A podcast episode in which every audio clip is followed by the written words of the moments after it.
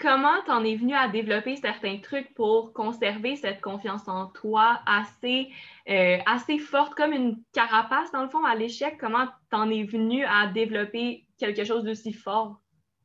Bien, c'est sûr que c'est avec les années, puis, puis je, je, dis toujours, je pense que c'est un travail de vie. on va toujours avoir euh, un petit manque de confiance par-ci, par-là, douter de nous dans certains moments, mais c'est vraiment des pratiques qui se font à chaque jour. Comme j'ai mentionné, de, de, se complimenter, de, de le matin, quand tu te regardes dans le miroir, tu t'arranges, tu fais tes cheveux, quoi que ce soit, tu brosses tes dents, de se donner un compliment. Hey Kim, tu sais, t'es hot, hey Kim, t'es capable, aujourd'hui, là, ça va bien aller.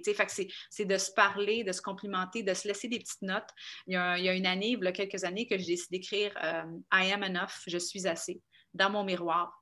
Puis je l'ai gardé pendant un an temps, puis je le disais à voix à chaque jour, tu sais, puis veux pas, c'est un conditionnement positif qu'il faut qu'on fasse, tu sais, parce qu'on est attaqué de plein de façons différentes quand on est jeune. Il y a plein de choses qui viennent nous affecter, que ce soit à la famille, dans la famille ou à l'école, avec les amis, quoi que ce soit. Donc, euh, je pense que c'est important de comme un peu réapprendre à s'aimer, puis à, à, s'apprécier.